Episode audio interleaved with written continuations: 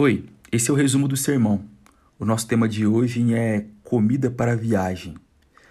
Antes de fazermos a leitura do texto, eu gostaria de compartilhar com você uma memória afetiva que eu tenho, que talvez você se identifique.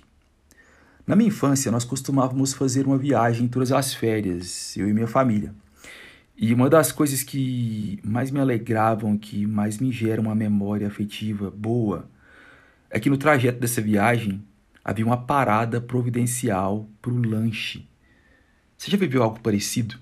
Em deslocar regularmente uma viagem e aquela parada na infância para fazer um lanche onde você comia algo que você gostava, e num ambiente de família e de promessa, de destino. Isso mexe muito comigo. Essa memória é, me é muito cara. Nos últimos domingos, nós temos aprendido da palavra de Deus nesse contexto de João 6, onde Jesus se apresenta como o pão que desce do céu, do pão que desceu do céu. Você percebeu que Jesus é ainda mais categórico quando diz que se alguém comer desse pão viverá para sempre? Bom, nós temos explorado a verdade dita por Jesus que é necessário comer do que ele fez.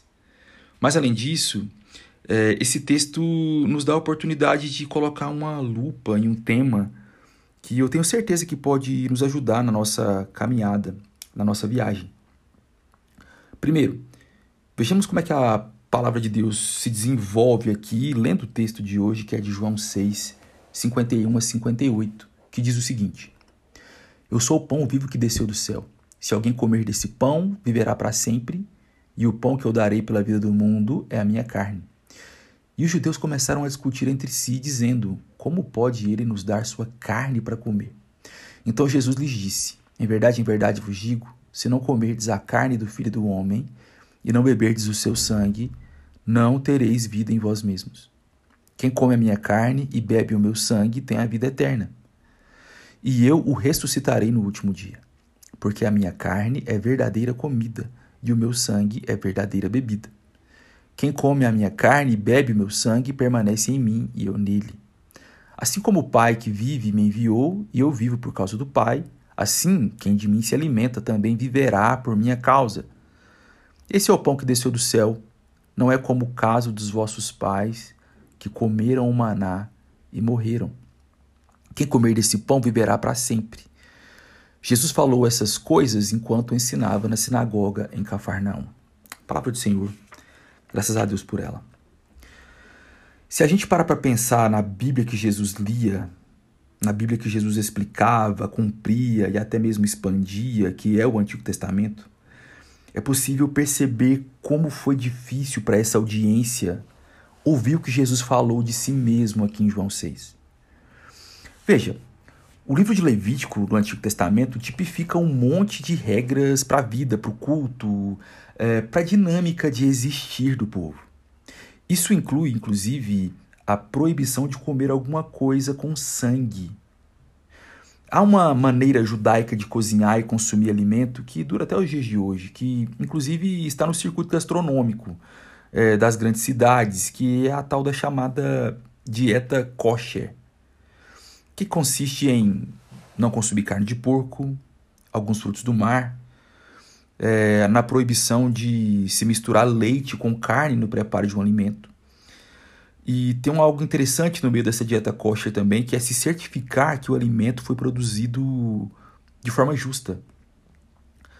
E também tem um processo de drenagem do sangue do animal na hora do preparo, porque na dieta kosher, que deriva do Levítico, não se pode consumir o sangue do animal junto com o animal.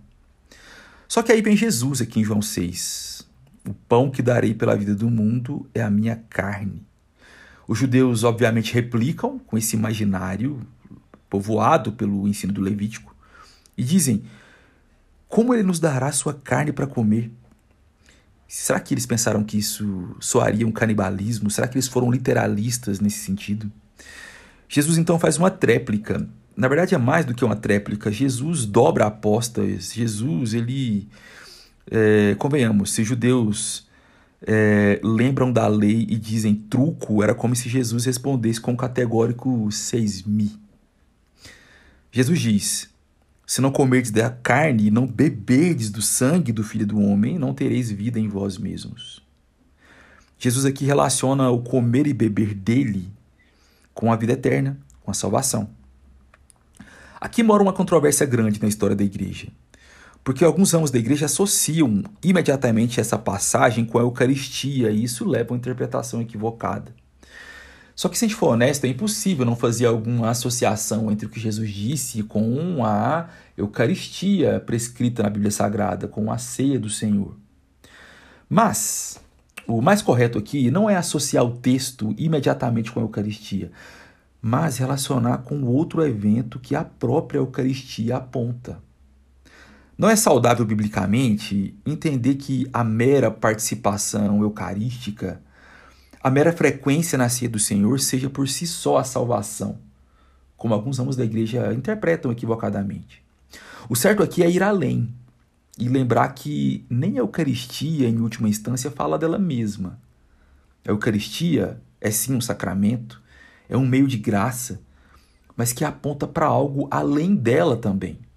Aponta para algo na história com repercussão cósmica, aponta para a cruz, aponta para o sangue, aponta para a carne, em troca da restauração do mundo e da salvação da igreja. Faz sentido? Então, esse texto não está falando da ceia. A ceia está falando desse texto. Um erudito chamado F.F. Bruce, que é uma grande autoridade na teologia do Novo Testamento, diz algo como o texto de João 6 não fala diretamente da ceia, mas fala de uma verdade que a ceia também fala. Prosseguindo nos versículos 56 a 57, o... vai falar um pouco do resultado na vida de quem come desse evento histórico e cósmico pela fé, comendo do corpo e do sangue de Cristo. Jesus diz que o resultado de quem faz essa refeição, da sua carne, do seu sangue, permanece em mim e eu nele, é o que Jesus diz. Quem de mim se alimenta viverá por minha causa. O salvo, a pessoa salva, o verdadeiro convertido, o amigo, a amiga de Jesus, é a pessoa que não pensa mais sobre a vida sem incluir o seu amigo Jesus. A pessoa salva vai buscar saber o que Jesus gosta, o que, que seu amigo instrui, a vida que o amigo Jesus propõe. Inclusive, permanecer nele, que é um termo que o texto usa, viver por causa dele, pressupõe uma vida entregue à missão, a missio Dei, a missão de Deus, pressupõe testemunho cristão, pressupõe uma vida comunitária de igreja, que inclui sacramento, se alimentar para lembrar, comer para lembrar, comer em memória, comer para continuar a caminhar. Sabe, quem vive igreja e usufrui do sacramento, usufrui de uma presença real na hora da Eucaristia. É óbvio, o pão é pão, mas a Eucaristia faz do pão mais do que pão, ainda que pão.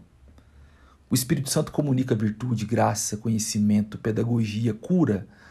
Na hora que a igreja parte o pão e come do cálice, há uma presença real, há uma presença mística, há uma presença misteriosa nesse sacramento que Jesus instruiu depois desse texto, que aponta para a realidade desse texto aqui. Os versículos 58 e 59, caminhando para o fim, Jesus finaliza essa parte do texto nos abrindo uma janela interpretativa olhando para o Antigo Testamento. De novo, Jesus faz um paralelo entre ele e o maná que caía do céu. Jesus diz: Esse é o pão que desce do céu, eu sou o pão que desce do céu. Não como o caso dos vossos pais que comeram do maná e morreram. Quem comer desse pão viverá para sempre. O contexto do maná no Antigo Testamento você deve se lembrar. É o contexto do êxodo, da saída, da saída da casa da escravidão, da fuga do Egito para a terra prometida. Bom, entenda, na caminhada do povo havia providência. Deus alimenta o povo com milagre no caminho do deserto. Tinha pão que caía do céu e sustentava para a caminhada. Naquela viagem longa do povo pelo deserto, diariamente tinha parada para comer do que Deus dava. Tinha comida para viagem. Tinha a parada providencial na estrada, para que a nossa força fosse revigorada não só com um alimento em si que era usado para recompor o ânimo, mas com a comida que Deus dava, mostrando do seu afeto, cuidando de um povo, onde o próprio Deus tinha grande, grandes pretensões com esse povo, onde Deus queria preparar nesse povo um ambiente seguro para que a criança um dia nascesse, para que seu filho Salvador um dia nascesse, para que um dia a história da redenção chegasse no seu ápice. Bom, quando Jesus compara intencionalmente o maná com ele, mostrando que ele inclusive supera o maná, ele também nos dá o entendimento de que estamos vivendo uma espécie de segundo êxodo, percebe? E nessa na nossa própria peregrinação é, há esse entendimento de que Jesus também está preparando uma terra prometida, de que há na nossa peregrinação uma terra prometida no final da viagem. Bom, na nossa caminhada, no nosso êxodo, igualmente há providência. É, com medo que Jesus fez na cruz, com medo desse evento histórico e cósmico, se reunir como igreja em memória de Jesus, em memória do que Jesus fez na cruz, comer, se alimentar da mesa posta pela Trindade, que nos dá força para caminhar, que nos revigora com afeto da parte da Trindade, com direção, com renovo espiritual. Eu espero que você tenha comido desse alimento. Eu espero que você continue se alimentando do que Deus dá. Eu espero que você continue se alimentando desse maná que continua caindo quando você abre da palavra de Deus e se sacia e consegue se revigorar com força para os próximos passos. Quando você usufrui de um meio de graça, de um sacramento, e percebe que o maná continua caindo. Quando você recebe a oração de um irmão ou de uma irmã, e percebe que o afeto de Deus tem te alimentado. Quando você lê a palavra de Deus e vê o próprio Jesus falando ao seu coração, isso é maná que cai do céu. Eu espero que você continue se nutrindo desse evento que um dia aconteceu no tempo e na história, no tempo e no espaço. Dessa palavra que você está ouvindo agora e que ela te ajude a caminhar um passo de cada vez durante essa semana. E que você não pare de caminhar nunca. E que você, junto comigo, chegue no destino final. Que a terra prometida nos aguarda. Deus abençoe você.